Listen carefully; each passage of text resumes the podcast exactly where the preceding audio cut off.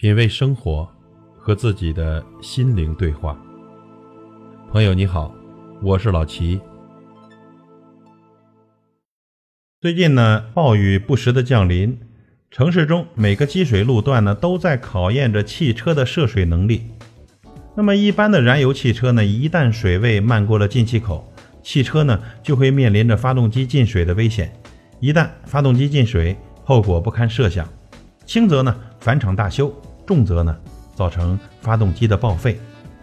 最可怕的是呢，汽车浸泡在积水中，车内人员还面临着溺水的危险。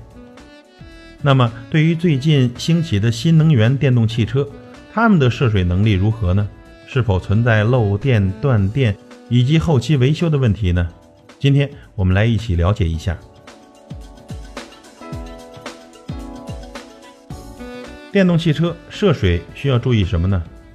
在行车的时候啊，纯电动车辆经过积水路面时，深度不要大于三十厘米；换电式的车辆不要大于十五厘米。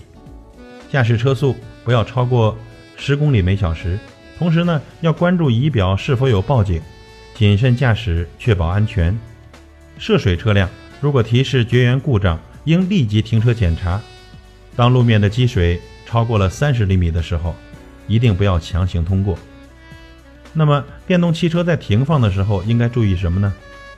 车辆不使用时，尽量停放在空旷的场地，禁止在低洼处、树下、高压线下、火源等危险的地方停放。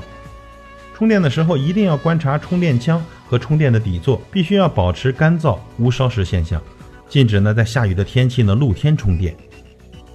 同时呢，我们一定要有安全防护的措施，排除这些漏电的隐患。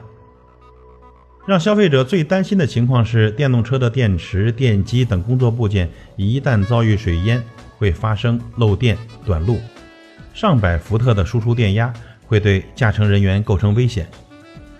然而呢，实际的情况呢与消费者的担心恰恰相反。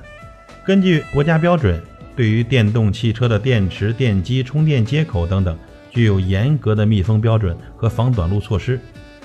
一般呢，在正常的情况下，电池、电机即使泡在水里十几个小时，都不会发生内部进水、漏电的情况。我们消费者呢，只要购买国家认可的正规厂家生产的电动汽车。那么在正常的使用情况下，其电池和电机都不会发生入水的事故。电动汽车后期维护也需要注意，遇到恶劣天气，应该尽量避免车辆涉水过深。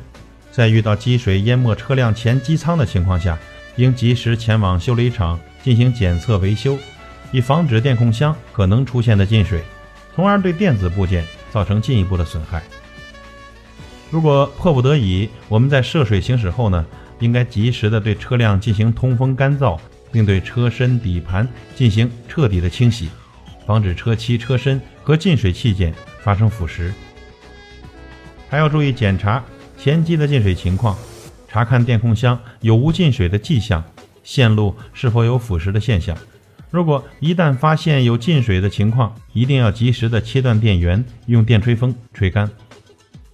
检查变速箱在涉水后是否存在异常，尤其是检查刹车系统，因为电动汽车的刹车液压系统与燃油汽车一样，刹车油呢一旦进水，将可能导致车辆的制动失灵。祝愿大家在这个多雨的夏天都能够平平安安。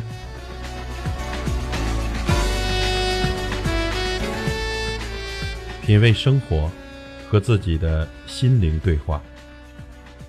感谢您的收听和陪伴。如果您喜欢我的节目，请推荐给您的朋友。我是老齐，再会。